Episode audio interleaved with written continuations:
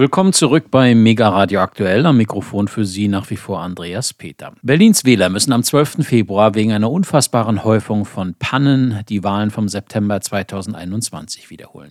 Wer in der deutschen Hauptstadt wohnt, erkennt es an dem Plakatwald. Die Parteien sind voll im Wahlkampfmodus, bestärkt auch durch die jüngste Entscheidung des Bundesverfassungsgerichtes, einen Eilantrag zur Aussetzung der Wiederholungswahlen nicht zur Entscheidung anzunehmen. Und während die CDU laut aktuellen Umfragen sogar vom Wahlsieg träumt, hoffen SPD, Grüne und Linke darauf, ihre Regierungskoalition fortsetzen zu können. Im nun folgenden Interview mit meinem Kollegen Alexander Boos wird uns der emeritierte Politikwissenschaftler und Parteienforscher Prof. Dr. Werner Patzelt, der früher an der TU Dresden lehrte, die Gemengelage vor der Berliner Wahl einordnen. Ganz grundsätzlich, parteipolitisch sowie verfassungsrechtlich.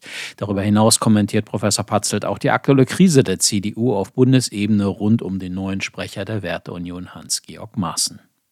Herr Professor Patzelt, wie schätzen Sie erstmal grundsätzlich als Politikwissenschaftler die ja, Neuwahlen in Berlin ein, die ja formal juristisch eine Wahlwiederholung sind, wie ich kürzlich gelernt habe? Hier wird man in zwei Schritten antworten müssen. Erstens, wenn Wahlen nicht ordnungsgemäß durchgeführt worden sind, etwa weil nicht die richtigen Stimmzettel in der richtigen Anzahl in den richtigen Wahllokalen vorhanden waren, dann ist es zwingend, die Wahlen zu wiederholen, wenn man ein demokratisch legitimiertes Parlament haben will. Und zweitens, wenn ein Stadtstaat wie Berlin, in dem obendrein noch die Regierung des ganzen Landes residiert, nicht in der Lage ist, nach Jahrzehnten demokratischen Regierens Wahlen vernünftig zu organisieren, dann wirft das schon ein übles Licht auf das ganze Land. Hm. Bevor wir weitermachen, vielleicht mal die Frage, das Bundesverfassungsgericht befasst sich ja immer noch mit dieser Wahlwiederholung. Ich habe auch schon von manchen Berliner Politikern gehört, dass man vermutlich auch diese Wahlwiederholung anfechten wird, dass es auch noch mal im Jahr ein Fall für Karlsruhe wird. Können Sie dazu was sagen? Das Bundesverfassungsgericht hat heute ein kurzes Urteil herausgegeben, dass die Wahlanfechtung zurückgewiesen wird, bis in der Hauptsache entschieden worden ist. Der leitende Gesichtspunkt bei solchen Entscheidungen ist immer die Abwägung, ob eher die Nichtdurchführung der Wahl oder die erneute Durchführung einer Wahl das geringere Übel darstellt und hat das Verfassungsgericht klar entschieden, ob dann die jetzt demnächst durchgeführte Wahl äh, dann gültig ist oder nicht. Das wird dann in der Hauptsache beim Bundesverfassungsgericht entschieden. Hm, danke für diese Informationen. Herr Professor Patzelt, wie ist denn das aus politikwissenschaftlicher Sicht bei Neuwahlen, bei Wahlwiederholungen binnen weniger Monate? Gibt es da Tendenzen? Wählen die Wähler in der Regel das Gleiche wie zuvor oder gibt es Abweichungen, was Volatilität und Wählerverhalten betrifft? Oder gibt es vielleicht sogar Berliner Spezifika in diesen Fragen? Es kommt glücklicherweise in diesem Land furchtbar häufig vor, eigentlich bislang gar nicht, dass Wahlen kurz nachdem sie vollzogen worden sind, wegen Form- oder Sachfehlern wiederholt werden müssen. Folglich haben wir in Bezug auf die Folgen einer Wiederholung einer Wahl keine Erfahrungstatbestände. Aber es zeigen demoskopische Umfragen, dass sehr häufig kurz nach einer Wahl oder ein, zwei Monate nach einer Wahl die politische Stimmung kippt und jene, die die Wahl verloren, knapp verloren haben, die Wahl gewinnen würden, wenn jetzt die Wahl durchgeführt würde. Das muss aber einen nicht beunruhigen. Wahlen sind immer nur Momentaufnahmen, freilich solche Momentaufnahmen, in denen Macht für vier bis fünf Jahre vergeben wird. Infolgedessen ist es schon ärgerlich, wenn man es nicht einem geregelten Wahlrhythmus belassen kann, weil die für die Durchführung der Wahlen zuständigen Behörden nicht in der Lage waren, ordnungsgemäß zu arbeiten. Aktuell debattiert ja der Bundestag eine Wahlrechtsreform. Der Bundestag soll verkleinert werden. Das hatte ja Karlsruhe schon lange angemahnt. Was bedeutet denn eigentlich diese ganze Berliner Misere für die Bundespolitik und vielleicht auch für die Glaubwürdigkeit der bundesdeutschen Demokratie? Für die Bundespolitik bedeutet die Berliner Wahlwiederholung überhaupt nichts. Es sei denn, es gäbe einen erdrutschartigen Umschwung in den politischen Kräfteverhältnissen, der sich aber nicht abzeichnet. Mit der Wahlrechtsreform auf Bundesebene, der angestrebten Wahlrechtsreform, hat das Berliner Wahldesaster nicht das Mindeste zu tun. Es wirft aber, wie ich es schon sagte, insgesamt ein schlechtes Bild auf das ganze Land, das in seiner Hauptstadt die Behörden nicht in der Lage waren, eine Wahl ordnungsgemäß zu organisieren. Herr Professor Patzelt, lassen Sie uns mal auf einige Parteien und deren Wahlprogramme blicken. Die SPD, die ja noch Regierungspartei ist durch Frau Giffey, also die SPD, die Sozialdemokraten wollen mit den Themen bezahlbarer Wohnraum, Bauen, Bildung, beste Wirtschaft, bürgernahe Verwaltung und Sicherheit punkten, wenn wir jetzt vor allem an die Silvesterkrawalle in der Hauptstadt denken. Wie ordnen Sie die SPD-Punkte ein? Man wird sagen können, dass die SPD inzwischen auch in Berlin lange genug regiert hat, um all das, was sie erreichen will, zumindest schrittweise oder in einer Annäherung an das Ziel zu erreichen. Nichts davon ist besser was insbesondere den Wohnbau, den Wohnbau betrifft, ist es schlicht so, dass die große Zuwanderung nach Deutschland wesentlich mehr Anforderungen an verfügbaren Wohnraum stellt, als nachgebaut werden kann. Und obendrein führt die demografische Entwicklung dazu, dass immer weniger Handwerker zur Verfügung stehen, die Neubauten ausführen könnten. Und obendrein haben die steigenden Energiepreise und die Lieferketten, die unterbrochen worden sind auf den Weltmärkten, zu einer Verknappung und Verteuerung von Baumaterial geführt. An diesem einen Beispiel sieht man schon, dass hier viel in Aussicht gestellt wird, was weder in der Vergangenheit erreicht worden ist, noch mit Wahrscheinlichkeit in der Zukunft erreicht werden kann. Die Bundesregierung musste ja auch Ende 2022 zugeben, dass man die Ziele im Wohnungsbau gesamtdeutschlandweit verfehlt hat. Das hat Ministerin Geiwitz so bekannt gegeben. Man hat da knapp über die Hälfte der eigentlich angestrebten Wohnungen gebaut und ich hatte gestern ein Interview mit dem langjährigen Sprecher der Nationalen Armutskonferenz, Robert Trittin, auch zu diesen Themen und der meinte klipp und klar, es gibt vor allem keinen sozialen Wohnungsbau mehr in Deutschland. Er hatte auch die Handwerkermisere angesprochen, die Sie gerade auch angesprochen haben, Herr Professor Patzelt. Und er sieht, also Herr Trittin sieht da überhaupt keinen politischen Willen, da was dran zu ändern. Wir haben zu wenig Wohnraum und irgendwie ja, läuft das Ganze weiter wie bisher. Ähm, würden Sie das nochmal kommentieren? Es gibt objektive Gründe dafür, dass sich nicht so viel Wohnraum schaffen lässt, wie er in einer durch Zuwanderung immer zahlreicher werdenden Gesellschaft erforderlich wäre. Dazu zählen Bodenpreise, dazu zählen Flächenausweisungen durch die Kommunen, dazu zählen bürokratische Hemmnisse und zu den Gründen zählen eben inzwischen auch ein Arbeitskräftemangel und exorbitant gestiegene Baupreise. Mhm. Das alles muss man in Rechnung stellen und könnte dann auf die Frage verfallen, ob man dann nicht den Zuzug nach Deutschland begrenzen müsste, wenn man den Zugewanderten keinen Wohnraum bieten kann. Aber an dieser Stelle versagt bei den meisten die politische Fantasie und gar erst der politische Mut, solche unangenehmen Wahrheiten in der Öffentlichkeit zu sagen.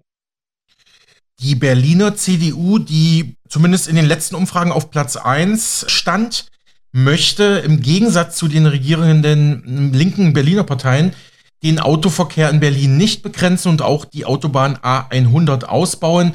Auch Schulbildung und Wirtschaft sollen nach dem Willen der CDU verbessert werden. Ja, wie blicken Sie auf die Christdemokraten? Welche Chancen rechnen Sie der CDU aus? Die CDU sieht ja ihre Bäume durchaus nicht in den Himmel wachsen, bloß weil man 21, 22, 23 Prozent der Stimmen äh, vorhergesagt bekommt, ist man noch lange keine starke Partei mehr. Eine starke Partei war man früher in Deutschland mit 40 und mehr Prozent. Die CDU liegt nur deswegen an erster Stelle, weil die möglichen Parteien sich so sehr vervielfacht haben, dass es schon erstaunlich ist, wenn eine Partei überhaupt mehr als 20 Prozent zustande bringt. Und die kleineren Parteien kommen dann auf klar über 10 Prozent oder wenig über 10 Prozent. Das heißt, dass die CDU an erster Stelle liegt, kann man auf das Sprichwort bringen, unter Blindern ist eben der einäugige König. Ähm, ich muss gestehen, ich habe jetzt gar nicht die Bau- beziehungsweise also diese Bauthemen, bezahlbarer Wohnraum, diese Themen von der CDU im Blick. Wissen Sie, was die Christdemokraten in Berlin da fordern, wie man vielleicht neue Wohnungen erschaffen könnte? Der Leitgedanke bei der CDU ist, wenn man die Wirtschaft in Ordnung bringt und die staatlichen Zusagen an die Gesellschaft nicht überzieht, dann kann man das Minimum an dem erforderlichen sozialen Wohnungsbau unternehmen.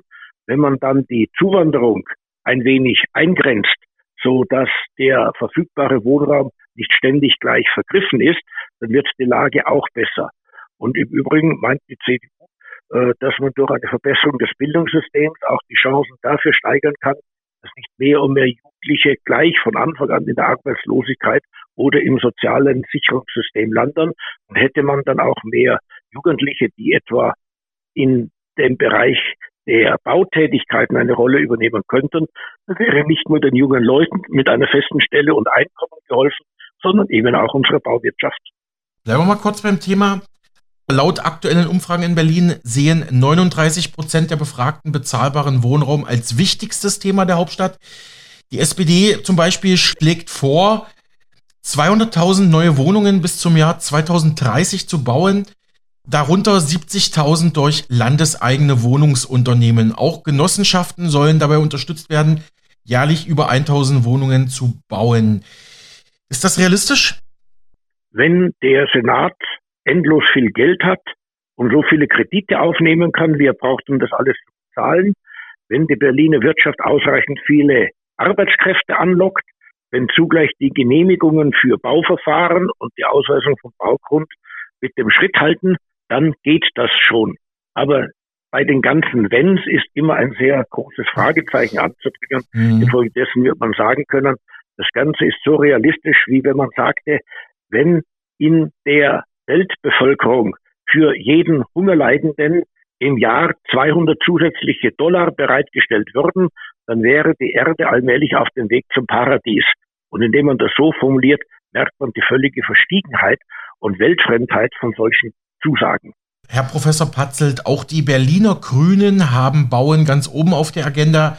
Außerdem die Berliner Verkehrspolitik. Sie wollen den Radverkehr stärken und auch der öffentliche Nahverkehr soll noch weiter ausgebaut werden. Autos sollen aus der Berliner City, also aus dem Stadtzentrum, verdrängt werden. Die Anfänge sehen wir schon. Ich wohne ja hier in Berlin, ich kriege das selber mit. Auch ein Umstieg äh, generell auf grüne Mobilität wird angestrebt. Wie bewerten Sie das Wahlprogramm der Grünen in Berlin?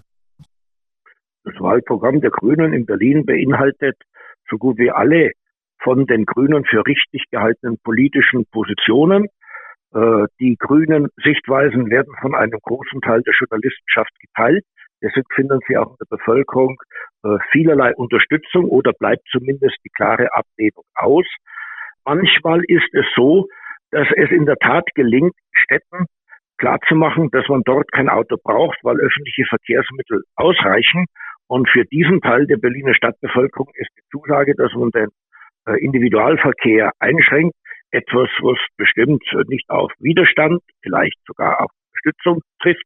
Aber ob das jene, die in den Berliner Vorstädten wohnen und öffentlichen Verkehrsmitteln mhm.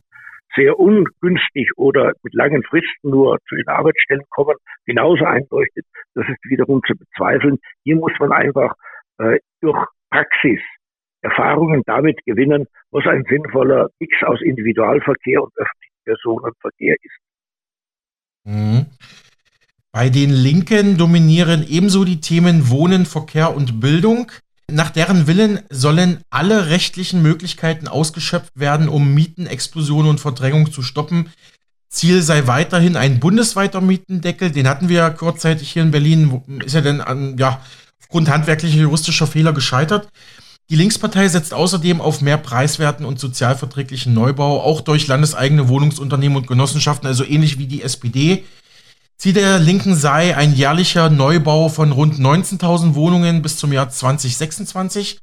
Auch durch Ankauf wolle die Partei den Anteil der städtischen Wohnungen erhöhen und dadurch mehr Einfluss auf Preisentwicklungen nehmen. Außerdem setzt sich die Partei weiterhin für die Enteignung großer Immobilienkonzerne ein und unterstützt das Volksbegehren Deutsche Wohnen enteignen, äh, wo ja auch schon eine Expertenkommission eingesetzt ist. Wie bewerten Sie die linken Wahlkampfthemen? Zum einen wird man in Bezug auf den Wohnungsbau alles wiederholen müssen, was zu den Positionen der Sozialdemokraten gesagt worden ist. Mhm. Zum anderen wird man darauf verweisen dürfen, dass eine solche Politik sehr wohl funktionieren kann. Man hat es ja in der DDR gesehen. Privateigentum an Wohnungen war wenig begehrenswert, weil man die Mieten nicht erhöhen konnte und folglich die Wohnungen nicht instand setzen konnten. Die Mieten waren niedrig, aber jeder hoffte darauf, alsbald in einen Neubau übersiedeln zu können. Die Neubauten, die waren sehr stark uniformiert, äh, damit sie auch kostengünstig hergestellt werden konnten. Und wer die DDR wohnungsbaumäßig zurückhaben will, der soll ruhig für die Linken stimmen. Blicken wir mal auf mögliche Koalitionsbildungen. Bislang waren ja eigentlich die Berliner Linken im Gegensatz zum Bund immer eine wichtige Bank für die SPD, was Koalitionsbildungen angeht. Aktuell haben wir ja Rot-Grün-Rot in Berlin. Jetzt gab es auch in den letzten Wochen Meldungen, dass sich Frau Giffey, SPD, immer weiter distanziert hat von diesen ja, Enteignungsplänen, die die Linken immer weiter unterstützen. Man hat sich da auch ein bisschen SPD-seitig von Deutsche Wohnen und Co. enteignen distanziert und wird jetzt mittlerweile eigentlich schon öffentlich gesagt, naja, also Frau Giffey wird vielleicht nicht mehr mit den Linken wollen, aber da bleiben ja doch gar nicht mehr so viele Optionen übrig für Koalitionsbildungen oder man geht da wieder in eine große Koalition. Wollen Sie das noch kurz einordnen? Es wird wahrscheinlich weniger wichtig sein, was Frau Giffey will, als vielmehr das, was Frau Jarasch will. Mhm. Hier wird man sagen, dass die CDU nach gerade um jeden Preis zum Regieren bereit wäre, denn das ist sie ohnehin in sämtlichen deutschen Ländern, um an der Macht zu bleiben oder wieder an die Macht zu gelangen. Man muss freilich auch sehen, dass ein jedes Bündnis von Sozialdemokraten oder Grünen mit der Union in Berlin sich schlecht auf die Stimmung im Bund auswirken würde, wo ja die Union auch jederzeit, wenn Grüne und an dieser Stelle äh, die FDP es wollte, die Sozialdemokraten ablösen könnten in einer Koalition. Folglich wird man die Bestandsfestigkeit der Bundeskoalition im Auge haben müssen. Und das wird dann dazu führen, dass sich wie vor der Wahl Sozialdemokraten, Grüne und Linke zusammenfinden, um entschlossen den Kampf gegen rechts, das heißt gegen CDU und AfD, weiterzuführen. Okay, hm, danke für diese Einschätzungen. Ja, genau, Sie haben die AfD jetzt schon angesprochen. Die setzt natürlich sehr auf Sicherheit, auf Sicherheitsthemen und hat viele Überschneidungen auch mit äh, CDU-Forderungen. Welche Chancen rechnen Sie der AfD jetzt aus bei der Berliner Wahlwiederholung? Die AfD wird vermutlich nicht an Stimmen einbüßen, vielleicht sogar leicht an Stimmen zugewinnen. Im Grunde steht die AfD sicher immer selbst im Weg, weil sie stets jenen AfD-Lern eine besondere Bühne und eine besondere Prominenz äh, gegeben hat, die sich besonders radikal, rechtspopulistisch, rechtsradikal äußern. Und das hält viele davon ab, für diese Partei zu stimmen. Ansonsten ist die AfD insofern ein wichtiger Machtfaktor, weil die Existenz der AfD die CDU daran hindert, in absehbarer Zeit, wenn überhaupt jemals wieder eine entscheidende politische Rolle spielen zu können. Mhm. Vielleicht abschließend noch ein paar Worte zur Berliner FDP, zu den Liberalen? Die FDP ist eigentlich oder wäre eigentlich eine wichtige Partei in Deutschland, weil jener Liberalismus, der uns sowohl ein blühendes Wirtschaftsleben wie auch gesellschaftliche Freiheit gebracht hat, weil jener Liberalismus in Deutschland kaum mehr Anwälte hat. Weder die Grünen noch die Sozialdemokraten noch gerade die Linke ist liberal, auch die CDU ist nicht mehr liberal, aber der Liberalismus wird in Deutschland nicht mehr wertgeschätzt. In Deutschland erhofft man sich alles von der Fürsorgeleistung und von der Erziehungsleistung, von der Regulierungsleistung des Staates. Infolgedessen tut sich die FDP schwer, fristet immer ein Leben an der Grenze zur parlamentarischen Existenz. Und so sehr man das beklagen will, solange die Deutschen das nicht einsehen, was sie an der FDP haben könnten, wird die FDP auch in Berlin ihr kümmerliches Dasein weiter so fortsetzen müssen wie bislang. Herr Professor Patzelt, Sie sind Mitglied der Werteunion oder ehemals? Ich war Mitglied der Werteunion, bin aber ausgetreten als der Vorsitzende der Werteunion Otte für die AfD bei der Bundespräsidentenwahl kandidiert hat. Mhm. Ich, ich gedenke nicht, der Werteunion wieder beizutreten und ich gedenke ebenso wenig, jemals die CDU zu verlassen. Mhm. Okay, danke für diese Klarstellung. Aber blicken wir noch mal kurz auf die Werteunion. Sie hatten sich kürzlich dazu bei Welt TV geäußert. Der Hans-Georg Maaßen wurde ja zum Vorsitzenden der Werteunion gewählt und jetzt wird ein Parteiausschlussverfahren seitens der CDU gegen ihn angestrebt. Sie hatten sich, wie gesagt, schon beim Sender Welt TV dazu geäußert. Können Sie das für unseren Radiosender noch mal kurz erläutern, wie Sie diese Causa Maaßen Werteunion CDU einschätzen? Im Grunde geht es um den Streit darum, welcher Kurs für die CDU erfolgsträchtig ist. Ist es der Kurs, der zurzeit von Angela Merkel eingeschlagen worden ist, nämlich die Konservativen abzustoßen und auszustoßen und sich für Koalitionen mit den Grünen bereit zu machen oder, was die Position derer ist, die sie in der Werteunion zusammengefunden haben, soll die CDU weiterhin eine Partei auch der rechten politischen Mitte bleiben Und das heißt, jenes Terrain besetzen, auf dem sich jetzt die AfD breit macht. Das ist der Grundsatzstreit. In der CDU haben weiterhin die Anhänger Angela Merkels die Mehrheit. Auch der neue Vorsitzende Merz hat sich dieser Mehrheit der Merkelianer in der CDU unterworfen. Infolgedessen sähe es die CDU am liebsten, wenn sie die gesamte Werteunion los würde. Jetzt ist sie besonders erbost, dass Herr Maaßen, den sie ja äh, seit spätestens 2017 nicht mehr leiden kann, sich zum Vorsitzenden der Werteunion wählen lässt, mit seiner Prägnanz in der Analyse von Problemen und mit der Schärfe seiner Ausdrucksweise macht er immer wieder Schlagzeilen und scheucht die CDU aus ihrer behaglichen Ruhe äh, in der Opposition auf. Das will die CDU nicht und deshalb hat sie jetzt einen Streit vom Zaun gebrochen und wir warten ab, ob sich Herr Maaßen genauso standfest und argumentationsgeschickt erweist wie Thilo Sarrazin, bei dem die SPD ja ein Jahrzehnt lang brauchte, um ihn aus der Partei zu entfernen. Mhm. Professor Patzet, lassen Sie uns abschließend noch mal kurz über die Bundes-CDU sprechen. Sie haben gerade gesagt, Friedrich Merz ja, ähm, habe sich dem Druck der Merkelianer gebeugt, ähm, obwohl er ja in der Presse, gut, man muss sagen, er in der linken Presse auch immer wieder so als absolut konservativer, erzkonservativer Hardliner dargestellt wird. Zwei Fragen dazu. Wie zufrieden oder unzufrieden sind Sie bisher mit seiner Amtszeit jetzt als neuer CDU-Chef? Und ja, wo, woher diese Diskrepanz? Wenn er dem Merkel-Trend folgt, wieso dann diese harten Angriffe der liberalen linken Presse gegen ihn? Die deutsche Presse, die ja zu 80 Prozent von Sympathisanten von Sozialdemokraten und Grünen oder besser gesagt von Grünen und Sozialdemokraten geprägt wird, wünscht einfach keine CDU, die rechter ist als die CDU zur Zeit von Angela Merkel. Und nachdem die Befürchtung war von diesen Journalisten und von dem breiten Teil der deutschen Medienöffentlichkeit, der die Merkel-CDU ja gewünscht, gewollt und getragen hat, weil die Sorge, die war, dass Friedrich Merz den Kurs der CDU ändern würde, ist sie einerseits zufrieden, dass Merz sozusagen eingespurt ist auf das, was man wünscht. Und wann immer er davon auszubrechen scheint oder auszubrechen sucht, bekommt er Gegenfeuer. Und bislang ist er dann immer wieder in Deckung gegangen. Infolgedessen passt es sehr wohl zusammen, dass er vor den Merkelianern innerparteilich äh, kuscht und andernteils immer dann öffentliches Gegenfeuer bekommt, wenn er eben doch aus seiner Demutshaltung gegenüber dem früheren Parteikurs sich wieder ans Tageslicht oder an die politische Front wagt.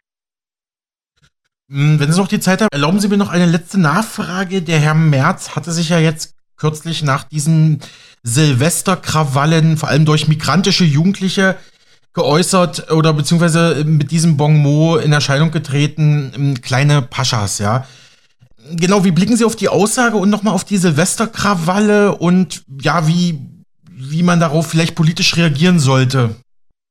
Friedrich Merz hat hier den gleichen Fehler gemacht, in ähnlichen Zusammenhängen auch Hans-Georg Maaßen immer wieder macht, nämlich man hat ein Phänomen, eine Erscheinung, ein Problem, das es real gibt, in Worten beschrieben, die zur Skandalisierung Anlass bieten.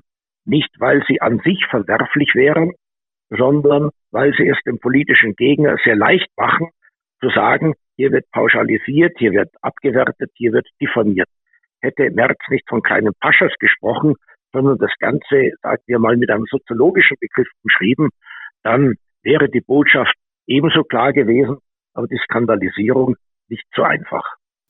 Soweit der emeritierte Politikwissenschaftler und Parteienforscher Prof. Dr. Werner Patzel, der sich den Fragen von Alexander Boos stellte. Hier ist Mega Radio aktuell.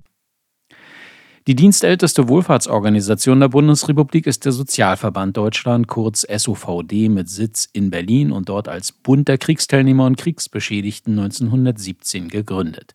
Peter Michael Zernechel ist Leiter der Pressestelle und Pressesprecher beim SOVD. Im Interview mit meinem Kollegen Alexander Boos kritisiert er unter anderem den neuen Hartz-IV-Ersatz, das Bürgergeld, und wünscht sich einen runden Tisch mit der Bundesregierung. Herr Zernechel, seit dem 1. Genau. Januar 2023 heißt ja, was früher Hartz IV oder also diese SGB II ähm, Transferleistungen, das wird jetzt unter Bürgergeld zusammengefasst. Wie blickt Ihr Verband auf das neue Bürgergeld?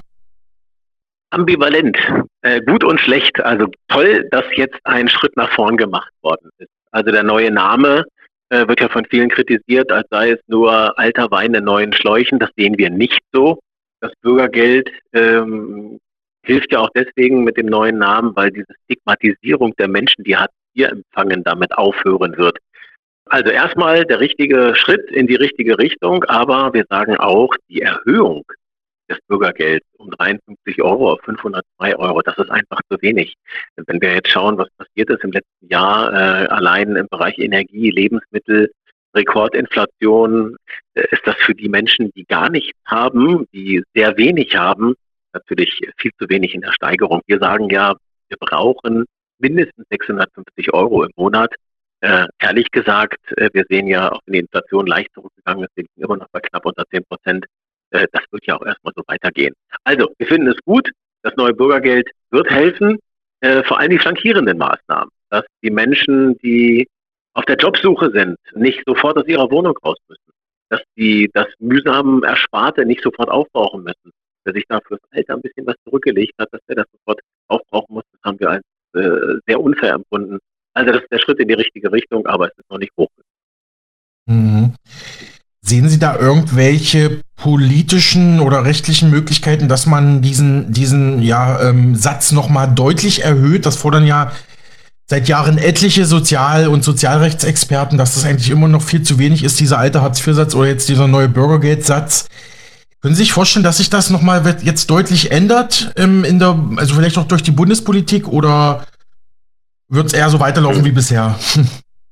Ja, schwer zu sagen. Ist natürlich auch unsere Aufgabe, als Sozialverband da einzuwirken. Das tun wir ja auch als Anwalt der kleinen Leute, als Anwalt unserer Mitglieder und andere Sozial- und Wohlfahrtsverbände tun das ja auch. Allerdings ja auch politische Parteien.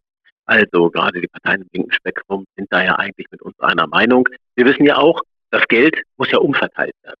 Äh, kann kein Geld gedruckt werden, das wissen wir. Aber wir sagen gerade in diesen Phasen, wo es ja sehr auf Solidarität ankommt, müssen einfach die starken Schultern etwas mehr tragen. Und so stellen wir uns als eine Refinanzierung einer Erhöhung vor. Ähm, ob das möglich ist, natürlich schwer zu sagen. Wir werden alles tun und darauf einwirken, denn in die Lage zu kommen, arbeitslos zu werden, kann ja jeder von uns. Und dass man vielleicht ab einem gewissen Alter auch Schwierigkeiten hat am Arbeitsmarkt bei bestimmten Branchen oder so äh, dann wieder in den Job zu kommen. Das kann jedem von uns passieren. Und wenn man 30, 40 Jahre eingezahlt hat, dann darf man da nicht äh, allein gelassen werden. Wir äh, geben da auf jeden Fall äh, Gas, aber dazu ist eine Sache ganz, ganz wichtig. Es muss erst einmal genau beziffert werden und der genaue Bedarf ermittelt werden. Wir brauchen ja mal Basiszahlen, wo wir sagen, ja, äh, darüber besteht Einvernehmen. So viel Geld braucht jemand, um halbwegs über die Runden zu kommen. Denn an diesem Satz wird ja immer nur marginal erhöht und war schon immer zu niedrig. Erst wenn sich da Fachleute zusammensetzen, wir als OVD bieten uns da auch an, bei den entscheidenden Stellen in der Bundesregierung da auch mit an einen Tisch zu kommen und gemeinsam zu überlegen und das festzulegen. Wenn wir da die Regelsätze erstmal festgezurrt haben, dann wird es sicherlich auch ganz schnell gehen, weil der Bedarf muss erstmal klar sein. Hm, wenn Sie sagen, Ihnen, Ihnen fehlen da ein bisschen die Zahlen, machen das nicht auch die Statistiker in Wiesbaden, also vom Statistischen Bundesamt, oder kann man diese Zahlen nicht vielleicht auch, auch aus den jährlichen Armuts- und Reichtumsberichten der Bundesregierung entnehmen, frage ich jetzt mal laienhaft? Ja, der Armuts- und Reichtumsbericht kommt ja nicht von der Bundesregierung. Ne? Der kommt ja auch von einer ausgelagerten mhm. Stelle. Und die gibt ja eigentlich unserer Meinung komplett recht. Die sagen das ja auch, die Armut nimmt zu, vor allem die Kinderarmut. Ich finde Skandal in einem der reichsten Länder der Welt, äh, in, im führenden Land in Europa, in der EU, dass wirklich 20 Prozent der Menschen hier von Armut bedroht sind, und gerade bei den Kindern. Deswegen die Entscheidung pro Kindergrundsicherung absolut richtig. Die muss auch noch besser organisiert werden. Das muss auch sehr, sehr bald passieren. Allzu viel Zeit haben wir nämlich nicht, denn äh, was, was man jetzt hört, äh, geschoben worden ist, das Jahr 24, 25, das ist ja nach der aktuellen Legislaturperiode. Wir wissen auch, beim politischen Meinungsbildungsprozess äh, ist das schon ziemlich klar, dass Projekte, die ans Ende der Legislatur geschoben werden, dann nicht mehr mit allergrößtem Feuer betrieben werden. Die Zahlen liegen ja eigentlich auf dem Tisch. Sie müssen nur mal schwarz auf weiß dort stehen. Wir sagen deswegen, braucht man auf jeden Fall. Das haben unsere Expertinnen und Experten in unseren Organen und Gremien äh, so berechnet und das sind Zahlen, auf die ich absolut vertraue und die weichen übrigens kaum von den Zahlen ab, die andere Verbände errechnet. Ja, gute Überleitung zu meiner nächsten Frage nach der Kinderarmut. Da hatte sich Ihr Verband Ende 2022 kritisch geäußert. Sie haben es auch gerade angesprochen, es ist eigentlich ein Skandal, dass wir als eines der reichsten Industrieländer der Erde ja so eine hohe Quote an Kinderarmut haben. Wie blicken Sie, wie blickt Ihr Verband auf das Problem? Wie könnte man Kinderarmut ähm, ja bekämpfen oder einschränken in Deutschland? Kinderarmut ist ja eigentlich ehrlich gesagt der falsche Begriff. Kinderarmut ist ja immer Elternarmut. Das heißt, ähm, Eltern von Kindern zum Beispiel, Alleinerziehende, ganz besonders hohes Armutsrisiko für sowohl die Alleinerziehenden, zumeist Mütter, 85 Prozent aller Alleinerziehenden sind ja Frauen mit einem oder mehr Kindern. Das allerhöchste Armutsrisiko bei uns in Deutschland. Wir müssen also eigentlich den Eltern helfen. Wir müssen dafür sorgen, dass man armutsfest leben kann, auch als Alleinerziehende, dass die Kinder armutsfest aufwachsen können. Aber es ist nicht nur immer eine Frage des Geldes. Denn was wir auch wissen, gerade äh, die Sozialwissenschaften unterstützen uns daher auch in unserer Annahme. Ähm, es ist so, dass auch die Rahmenbedingungen, die Infrastruktur drumherum gegeben sein muss. Also die gesicherte Ganztagsbetreuung der Kinder, damit die Eltern arbeiten gehen können. Denn äh, einer Frau, die alleinerziehend ist, die nur einen halben Tag arbeiten kann, der ist ja sozusagen die Armutsfalle vor die Füße gelegt. Die kann gar nicht mehr arbeiten gehen, weil sie nachmittags ums Kind kümmern muss, weil kein Partner da ist, wo man sich äh, diese Arbeit, die Sorgearbeit für das Kind teilen kann. So, das heißt weniger Einkommen und in der Endkonsequenz auch irgendwann weniger Rente. Da geht es ja weiter. Altersarmut ist das nächste Problem. Alles hängt zusammen. Ein Zähnchen des Zahnrads greift in das andere. Deswegen, wir müssen auch für die Bekämpfung der Kinderarmut vor allem die Elternarmut bekämpfen. Wir müssen diesen Menschen vor allem helfen. Und ich kann es nur wiederholen, die Rahmenbedingungen, auch die soziale Unterstützung dieser Kinder, die sich nicht nur arm fühlen. So ein Kind merkt dann ja irgendwann, oh, wir können uns gar nichts leisten. Wir können nirgends hingehen. Ich habe alte Klamotten an. Äh, die Schulbücher äh, können kaum gekauft werden. Klar gibt es immer noch Unterstützungsmaßnahmen. Aber selbst mal der berühmte Kinobesuch oder der Schwimmbadbesuch nicht mehr drin. Das ist sehr, sehr traurig. Kinderarmut ist also Elternarmut. Hm. Also ist das ein gesamtgesellschaftliches, gesamtwirtschaftliches Problem auch? Absolut. Wir gehen rein in den Februar. Wir arbeiten gerade daran in unserer äh, Kampagne ab dem 1. März. Äh, das ist ja der Gleichstellungsmonat äh, mit Equal Pay Day, Equal Care Day und Frauentag. Und da wird ja vieles klar. Wir haben immer noch, das kam ja letzte Woche, kamen wieder die Zahlen, ähm, Gender Pay Gap, also dieses schöne englische Wort für einen ganz traurigen Umstand, dass Frauen mit identischer Qualifikation im identischen Job weniger verdienen als die Männer. Frauen arbeiten deutlich mehr im Bereich Sorge und Pflege, das heißt diese Care-Arbeit zu Hause. Ich weiß nicht, wie viel Staubsaugen, Abwaschen und so weiter Sie persönlich machen. Ich bin Familienvater, bei mir ist auch halbe halbe. Ähm, aber Frauen mhm. machen 92 Minuten am Tag mehr Sorgearbeit. In der Zeit können sie nicht arbeiten gehen. In der Zeit können sie nicht einzahlen für die Rentenversicherung. Sie haben völlig recht. Das ist ein gesamtgesellschaftliches Problem, das so viele Einzelfaktoren hat, die eine große Gemengelage ergeben, die alle angegangen werden müssen. Da sind richtige Bestrebungen jetzt gerade bei der Ampelkoalition im Gange. Bundesfamilienministerin Lisa Paus hat da ja äh, einiges in Aussicht gestellt, aber die Armutsbekämpfung läuft halt ganz stark auch über ganz andere. Und äh, ja, Sie hatten es gesagt, Kinderarmut ist eigentlich Erwachsenenarmut und es gibt natürlich auch noch Rentnerarmut. Da hatten Sie jetzt kürzlich auf Ihren Webseiten beim SOVD zwei Meldungen zu. Einmal mit dem Bürgergeldrechner der Stiftung Warentest können jetzt auch Pensionäre, also Senioren, ausrechnen, ob sie Anspruch haben. Und eine zweite Meldung hat mich auch persönlich erschüttert. Immer mehr Rentnerinnen und Rentner leben von Grundsicherung. Da hatte ich eine Zahl, wie aus aktuellen Zahlen des Statistischen Bundesamtes hervorgeht, haben im September 2022 genau 647.515 ältere Menschen Grundsicherung im Alter bezogen. Das ist ein Anstieg. Ein Jahr zuvor gab es deutlich unter 600.000, also fast 50.000 mehr. Ist natürlich klar in Zeiten steigender Mieten und Lebensmittelpreise. Ja, wie blicken Sie auf Alters- und Rentnerarmut, Herr Zernechel?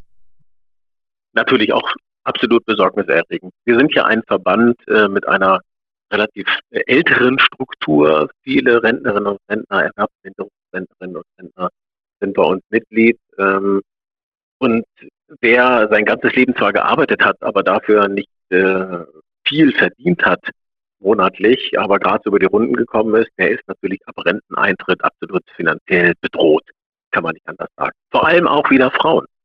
Frauen, die dann vielleicht in Teilzeit gearbeitet haben, die äh, häufig Minijobs auch haben, um einfach monatlich was dazu zu verdienen, aber am Ende von diesen Minijobs, was die Sozialversicherungspflicht und damit auch die Vorsorge fürs Alter überhaupt gar nichts haben. Wir sagen deswegen Sozialversicherungspflicht ab dem ersten Euro, weg mit den Minijobs. Äh, wir wissen, viele Menschen machen das gerne, weil sie schnell aufstocken können. Ein kleiner Job nebenher hilft in dem Moment, aber langfristig gedacht, ab Renteneintrittsalter ist das natürlich absoluter Gift, absolutes Gift für die Rente. Äh, ich finde es absolut besorgniserregend, Viele Menschen leben natürlich sagen wir, mit einer Haushaltsrente. Da muss man auch fair sein und genaue Zahlen betrachten. Wenn der bei einer klassischen Verteilung der Mann äh, halbwegs gut verdient hat und die Frau noch einen Nebenjob hatte, werden sie am Ende gemeinsam eine Rente haben, wo man als Paar sicherlich über die Runden kommt. Wenn man natürlich nur die Frau separat betrachtet, sind sie meistens sehr, sehr gering. Schwierig wird es natürlich in dem Moment, wo man verwitwet und dann auch nicht mehr das gesamte volle Einkommen da ist. Also die Rentnerarmut wird wahrscheinlich bei uns in Deutschland auch zunehmen. Deswegen unser Appell an die Politik, weg mit dem Minijob, Sozialversicherungspflicht auf dem ersten Euro und dafür sorgen, dass die Menschen früh genug ausreichend viel die Rente investieren. Herr Zernechel, bei Ihnen kann ich auch lesen, für den SOVD ist klar, dass Altersarmut nur durch gute Rentenpolitik verhindert werden kann. Dazu braucht es ein garantiertes Rentenniveau von 53 Prozent und eine auskömmliche Finanzierung der Rentenversicherung. Modelle wie die Aktienrente, jetzt kürzlich durch die FDP vorgeschlagen, sieht Ihr Verband kritisch. Ja, nochmal mit Blick auf die ähm, Bundesregierung, auf die Bundespolitik. Was erwarten Sie sich da in diesen Bereichen? Wir wissen genau, dass die SPD und die Grünen natürlich im Koalitionsvertrag der FDP zugesichert haben, irgendwie machen wir was bei der Rente mit den Aktien. Die große Aktienrente, wie sie Christian Lindner noch im Wahlkampf äh, sozusagen Aussicht gestellt hat, wird es ja jetzt wohl nicht, sondern es wird eine Teilfinanzierung, eine weitere Säule geben. Aber wir sagen, mit dem Geld der Arbeitnehmerinnen und Arbeitnehmer zu spekulieren und äh, auch Verluste hinzunehmen, das kann nicht der richtige Weg sein. Wir sind absolute Fans und Verfechter der gesetzlichen Rentenversicherung. Warum? Ein einziges Mal in der deutlich über 100-jährigen Geschichte wurde mal einen Monat kein Geld aus der Rente ausgezahlt. Völlig unabhängig von Aktienmärkten, Krieg, Krisen und so weiter. Ein völlig sicheres System. Auch die Verwaltungskosten bei, bei der gesetzlichen Rente ja bei nicht einmal zwei Prozent. Ähm, bei Aktienfonds und Co. ist es natürlich so, da verdienen die Versicherungskonzerne ordentlich mit. Da kann die Verwaltungsgebühr bei 20 bis 25 Prozent liegen. Geld, was eigentlich lieber in die Rente investiert werden sollte. Deswegen sagen wir, wir brauchen unbedingt die erwerbstätigen Rente. Was heißt das? Also nicht nur alle Arbeitnehmerinnen und Arbeitnehmer, die jetzt schon in die gesetzliche Rentenversicherung einzahlen, sondern auch Selbstständige sollten mit rein in die gesetzliche Rentenversicherung. Abgeordnete, die vielen Landesparlamente, die Bundesabgeordneten, alle könnten dazukommen. Und wir fordern eigentlich auch eine Verschmelzung. Wir wissen, es ist ganz, ganz schwer, aber eine Verschmelzung auch bei den immer höher werdenden Zahlen von äh, verbeamteten äh, Arbeitnehmern, also Beamtinnen und Beamten sollten auch mit in die gesetzliche Rentenversicherung. Mhm. Schon ein großes Problem gelöst. Mhm. Wir sagen Vorsicht vom Spekulieren mit unserer Rente, deswegen Aktienrente. Da werden wir uns mit Händen und Füßen gegenstimmen. Mhm. Abschließende Frage, Herr Zernechel. Noch eine Meldung auf den Webseiten vom Sozialverband Deutschland, SOVD. Unter der Überschrift Ungleichheit bei Vermögen wächst. In Deutschland und international klafft die Schere zwischen Arm und Reich immer weiter. Das Vermögen von Konzernen und Superreichen wächst immer höher. Das hat jetzt die Organisation Oxfam veröffentlicht und in dem Bericht ähm, spricht sich zum Beispiel eine Sprecherin vom Bundesverband der Verbraucherzentralen für eine Übergewinnsteuer für große Konzerne aus. Ja, ähm, wie blickt Ihr Verband auf das Problem? Wie könnte man das lösen? Sind da Übergewinnsteuern auch eine Möglichkeit heraus? Auf jeden Fall. Da muss man natürlich zwei Dinge trennen. Privates Einkommen und Vermögen und die Unternehmen, die jetzt vor allem gerade in der Krise wie Energieunternehmen Gewinne schreiben, während alle anderen immer weniger im Portemonnaie haben, von der Existenz bedroht sind, Angst davor haben, die Wohnung gekündigt zu werden. Also da muss die Politik wirklich aufpassen und sagen, wer sich jetzt in der Krise bereichern kann, der muss das aus solidarischen Gründen aus der Gemeinschaft zur Verfügung stellen. Und äh, ich habe es ja schon mal gesagt, breite Schultern müssen mehr tragen. Ähm, die sogenannte Reichensteuer, Erbschaftssteuer, da brauchen wir dringend äh, mal Reformen, die es möglich machen, die Umverteilung. Davon lebt ja die Politik. Es ist eine Umverteilung, es kommen Einnahmen aus äh, Steuereinnahmen, äh, aus Gehältern und Löhnen, aber natürlich auch von Unternehmen, dieses Geld klug zu investieren und Gerechtigkeit zu schaffen. Diese Umverteilung, die muss finanziert werden. Und deswegen sollten diejenigen, die mehr haben, denen es wenig ausmacht, etwas weniger zu haben, aber dafür der Gemeinschaft etwas mehr abgeben. Und das ist vernünftige Steuerpolitik für die Zukunft. Sagt Peter Michael Zernichel, Pressesprecher des Sozialverbandes Deutschlands SOVD. Er war im Gespräch mit meinem Kollegen Alexander Boos. Hier ist Mega Radio aktuell. Mein Kollege Alexander Boos verfolgte Ende Januar die Infoveranstaltung und Diskussionsrunde Fast ein Jahr Ukraine-Krieg wie weiter in der Ostseestadt Stralsund, organisiert von den Ortsgruppen der Sammlungsbewegung Aufstehen und der Partei Die Linke. Wir berichteten in dieser Woche bereits ausführlich darüber. Das Besondere dieser Veranstaltung, ehemalige Militärs der DDR-Volksmarine analysierten den Krieg zwischen Russland und der Ukraine mit einem Blickwinkel, der es im Moment schwer hat in der veröffentlichten Meinung in Deutschland. Und die paar wenigen Leute, die wurden ja vorhin gerade genannt, unter anderem auch der äh, Chef, der Stabschef der amerikanischen Armee, der das alles ein bisschen anders sieht.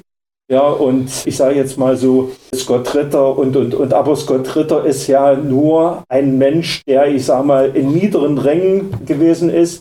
Und der hat beim Abbau der äh, sowjetischen Atomwaffen mitgearbeitet und beim Abbau der sowjetischen chemischen Waffen der ist natürlich dann auch beeinflusst von der russischen Seele und hat dann eine ganz andere Vorstellung über die Kriegswütigkeit der Russen. So, und, aber wie gesagt, es war schlimm, was ich da gelesen habe.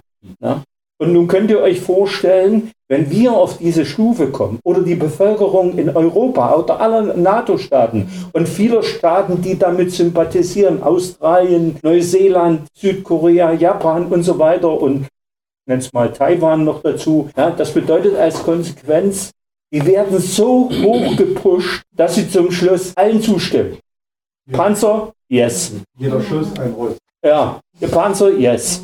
Das nächste wird vielleicht sein, äh, Artilleriemunition, die bis zu 300 Kilometer weit schießt. Dann können sie nämlich aus dem Gebiet von Cherson äh, die, die Krim beschießen. Ja? 300 Kilometer ist Krim-Territorium. So, wenn die noch weiter haben, es gibt ja auch die Möglichkeit, noch bis 1000 Kilometer zu schießen. Auch die äh, Ukrainer haben Waffensysteme, die sie entwickeln können. Sie haben ja nicht umsonst die Rakete Satan 1 in Betrieb Juschneue gebaut, äh, wo die größte Rakete, die zur Zeit der Bewaffnung äh, Russlands sind, hergestellt worden sind. Die haben also die Technologie, um auch moderne Raketen zu bauen. Und äh, nicht umsonst hat Putin darauf hingewiesen, dass sie Vorbereitungen getroffen haben, Atomwaffen zu produzieren. Denn nicht umsonst haben die das Kern, äh, dieses, das, die beiden Atomkraftwerke, das eine haben sie ja wieder freigegeben, da haben sie wahrscheinlich nach Dokumenten gesucht. Und das andere haben sie nach wie vor da und haben gesucht, ob die eventuell an Waffen arbeiten. Das könnte eine schmutzige Bombe gewesen sein. Und die Russen sind ja der Meinung, sie haben nicht nur Informationen oder Dokumente gefunden zu biologischen Waffen, sie haben nicht nur Dokumente gefunden zu chemischen Waffen, auch Dokumente gefunden zur Entwicklung von Kernwaffen. Und was das bedeutet, moderne, weitreichende Raketen, bei Flugzeugen rede ich jetzt noch gar nicht, bestückt mit solchen Sachen, äh, Köpfen Massenvernichtungswaffen. Ja, das ist mit Sicherheit eine strategische Auseinandersetzung, wo wir nicht einfach zugucken können oder besser zugucken werden. Wahrscheinlich äh, werden wir gar nichts machen können.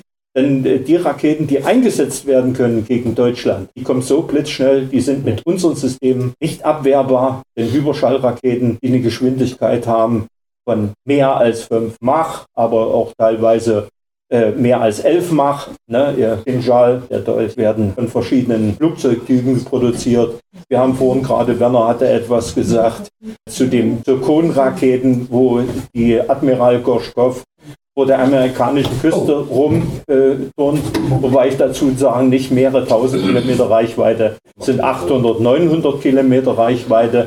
Ne, und die sind vor allen Dingen gegen Seeziele eingesetzt, aber die können auch mit Kernwaffen bestückt werden und dann gegen Flugzeugtruppierungen eingesetzt werden. Also diese ganze Entwicklung, ich sehe das jetzt ein bisschen aus der militärtechnischen Seite, ist so gefährlich, und die Entwicklung geht Stufe für Stufe und die Bevölkerung wird immer wieder dahinter gebracht, ja, das müssen wir machen. Und es gibt genug Idioten, die erklären, dass es völkerrechtlich verbindlich oder gut ist oder nicht die rote Linie überschritten wird. Denkt daran, es gibt eine wissenschaftliche Organisation im Bundestag. Die haben gesagt, ist Deutschland Teilnehmer des Krieges? Und haben auch festgelegt, wo die Grenzen sind. Lest mal diesen Text durch, werdet feststellen, wir sind schon lange drüber. Also das, was die Wissenschaftler im Bundestag oder im Bundestag mhm. arbeiten, vorgeben, es hält sich kein, kein an der Macht befindlicher Politiker und ich sage jetzt mal auch die CDU, CSU, ja, Rattenschwänzchen schwarz ist nicht anders als ein Rattenschwänzchen rot. Aber die Grünen sind nicht vergessen. Ja, und wenn ihr, wenn ihr noch dazu sagt, äh, jetzt zum Beispiel die Umfragen, äh, ich habe das gestern Abend oder vorgestern Abend schon Nachrichten gesehen, ganz kurz, obwohl ich kaum noch Nachrichten höre. Die haben gesagt, höchstwahrscheinlich bei einer Wahl wird eine schwarz-grün-gelbe Regierung, Jamaika-Regierung an die Macht kommen. Und wenn ihr die äh, CDU-Leute hört, dann sagst du, Gott sei Dank sind noch die SPD an der Macht. Das sind so die Situationen, wo ich sagen muss, diese Entwicklung sollte man verfolgen und man muss auch Folgendes sagen, man muss mit den Leuten reden. Also ich komme aus Sachsen, dort sind die pro Putin. Das hat Gründe. Ja? Kretschmer hat sich ja wohl auch eindeutig dafür geäußert. Jetzt wird der an der Wand gestellt. Ja, genau. Ja. Äh, Putin der hat ja auch ja. mal so einen Heldenorden, sächsischen Heldenorden gekriegt, nur weil er mal in Dresden gedient hat. Na, also sage ich jetzt mal. Und er ist auch immer heimlich hingefahren und hat da auch eine Kneipe, wo er immer hingeht und äh, deutsches Bier trinkt und so weiter und so fort. Wir müssen nur verhindern in der großen Masse und nicht nur in Ostdeutschland. Hier ist es unsere Aufgabe vor Ort, dass die Situation so ist, dass wir einfach diesen ganzen Mist, der täglich auf einen einschreibt, ich habe hier die Ostsee-Zeitung mal mitgebracht, aber die habt ihr vielleicht auch gelesen oder abbestellt, ich weiß nicht, keine Ahnung. So, du kannst das nicht mehr lesen. Und wenn du Fernsehberichte hörst, es ist so schlimm. Ich habe äh, über Weihnachten, würde man ja sagen, 24., 25. habe ich mir die Zeitung aufgehoben und auch eingescannt. Da machen die in dem politischen Teil, wo eine Bewertung von gemacht wird, wahrscheinlich suggerieren sie das uns, der Bevölkerung, ein so, wie sagt man, schlimmer kann es gar nicht mehr gehen. Ja, das ist, erinnert mich so im Ersten Weltkrieg, als sie die Deutschen als was bezeichnet haben, als Barbaren. So, und so machen die das auch. Und ihr könnt beobachten, da werden Sachen äh, gebracht in der Presse und wir nehmen das eins zu eins von der Ukraine mit, dass da russische Soldaten ver vergewaltigen Kinder. ukrainische Frauen, Kinder. Kinder vergewaltigen sind. Aber diese ganzen Dinge, die passieren, die Bombardierung auch ziviler Einrichtungen im Donbass, also in der Donetsker Volksrepublik oder Lugansker Volksrepublik, ja, da hörst du hier kein Wort. Aber das machen die schon seit 2014. Es hat bis zum Kriegsbeginn etwa 14.000, die Zahlen sind unterschiedlich, Tote gegeben, die durch Angriffe der Ukrainer bewirkt worden sind. Und davon waren die wenigsten Soldaten, sondern es waren Kinder. Ich habe hier nebenan auf dem PC Materialsammlung, die habe ich zugeschickt gekriegt von einem, der mit mir in Baku studiert hat und dann Regimentskommandeur war im Küstenraketenregiment. Und der ist mit einer Ukrainerin verheiratet und der hat mir die Dokumente aus der Ukraine geschickt, in Russisch. Die Verbrechen der Ukraine im Donbass. Ich sage, ich habe mit Wolfgang zusammen reingeguckt und Wolfgang, wir wollten es erst übersetzen, wir haben gesagt, nee, Das können wir nicht. Die Bilder sind so grausam, die dort sind. Wir machen das nicht, es klappt uns Habe ich schon aus dem Inhaltsverzeichnis habe ich dir gesagt, das bringt nichts, das ist grausam. Ja. So, und das war, bevor dieser Angriff war. Ich hatte das also schon vorher gehabt. Und wenn ich das hier irgendeinen von den Linken gezeigt habe, ja, was sie gedacht haben, konnte man am Gesicht ablesen, obwohl man mir selten widerspricht, weil ich hole ja nicht irgendwelchen Mist hierher. Und wie gesagt, das sind so die Dinge, wo ich sagen muss, wo geht es hin? Denkt darüber nach und versucht einfach mit euren Verwandten darüber zu sprechen. Es kann durchaus auch sein, meine Schwester hat in Moskau studiert, an der Akademie der Landwirtschaftswissenschaften. Übrigens, da hat auch Marianne promoviert. Und am, 24, am 25. ruft sie mich an. Hast du schon gehört, Putin hat einen Krieg angefangen? Ich wollte nur sagen, kennst du die Vorgeschichte? Du bist auch ein Kriegstreiber. Was war das Ergebnis? Wir haben vier Monate nicht mehr gesprochen miteinander. Ja, so, äh, sie hätte ja, lassen wir es mal dabei. Das sind die Situationen, wo ich sagen muss, das werdet ihr überall treffen. Aber ihr werdet auch viele Leute treffen, wo ihr sagen müsst, Mensch, hätte ich nicht gedacht, dass die so denken. Aber das sind so, wie Christina auch sagte, Leute, die früher aus Verzweiflung, weil wir eben nicht mehr ihre Politik machen, dann AfD gewählt haben. Und übrigens viele ehemalige Armeeangehörige. Ja. Ich, ich muss los. Ja. Ich wollte aber eigentlich nochmal an den Gedanken, der zu Anfang dieser, der zweiten Teil vielmehr nochmal im Mittelpunkt stand. Mhm. Dass es also wirklich entscheidend ist, dass je, mit jedem gemeinsam dagegen vorgegangen wird, dass diese Kampfhandlungen in irgendeiner Weise erstmal aufhören.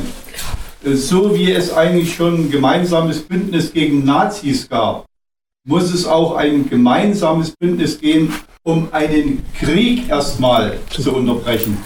Ich glaube, das wäre immer wieder wichtig, gemeinsam mit allen, die auch diesen Gedanken haben, das zu unterstützen. Ich, ich finde, das ist ein gutes Schlusswort. Dem schließe ich mich voll an war hochinteressant. Habt trotzdem ein schönes Wochenende. Ja, Danke. Ich bitte die Aufsteher oder diejenigen, die es werden wollen, noch mal kurz hier zu bleiben. Lass mich noch einen Satz einwerfen. Ja. Entschuldige, wenn ich schon weiß ja schon. Ich wollte noch mal auf das mit deinem Zweiten Weltkrieg zurück. Das passt nämlich hier jetzt auch ganz gut. Auch vor dem Zweiten Weltkrieg gab es ja Menschen, die den Krieg nicht verhindert haben. Und da gibt es Parallelen zu heute. Das gab die KPD, es gab die SPD, die haben sich auch nicht einig gefühlt. Da sind auch Schuldsachen. Wenn wir das heute sehen, können wir auch mal dorthin gucken, warum haben die nicht geschafft, die Nazis und den Faschismus zu verhindern? Und wie wollen wir das, wo ich davon ausgehe, diese Kraft, die damals existiert hat, KPD und was ich sagte, ich glaube, die ist heute gar nicht so in Deutschland zu finden. Ich habe da vielleicht eine falsche Vorstellung oder so. Aber wie wollen wir dann das heute schaffen? Aber man sollte da wirklich eine Parallele suchen. Interessant ist die Parallele mit der Zeit. Acht Jahre. 33 bis 41. Ja. Jetzt waren es auch acht Jahre. Ja. 14 bis 22. ja, ja. Und, ich möchte jetzt dann noch den Linken danken. ich habe noch eine letzte Frage. Und zwar ist bekannt, ob es auf höherer Ebene einen Weg der Diplomatie gibt, geheime Diplomatie. Also wenn ich mal darauf antworten kann. Ähm, ihr wisst ja, dass ja, unser, das ja unser Bundeskanzler in China gewesen ist. Und äh, dort ist es so, dass in russischen Zeitschriften die Vermutung angestellt wird, auch teilweise im Westen, dass er versucht hat, einen Kanal aufzumachen, einen geheimen Kanal, um eventuell Möglichkeiten zu äh, verifizieren, ob wieder russisches Gas über noch ein Teil der äh, Nord Stream 2 geliefert werden kann. Und im Gegensatz auch diskutiert werden kann, die Gefahr der Lieferung und der äh, Erweiterung des Krieges. Ob das nun so weit gekommen ist, kann ich nicht sagen. Aber gegenwärtig denkt man darüber nach von russischer Seite, dass es passieren könnte, dass sie die gesamten diplomatischen Dienste im Westen abziehen würden da gibt es überhaupt keinen äh, Kontakt. Es soll noch ein heißes Telefon geben zwischen Generalstab der russischen Armee oder der russischen Föderation und Amerika. Aber wie weit?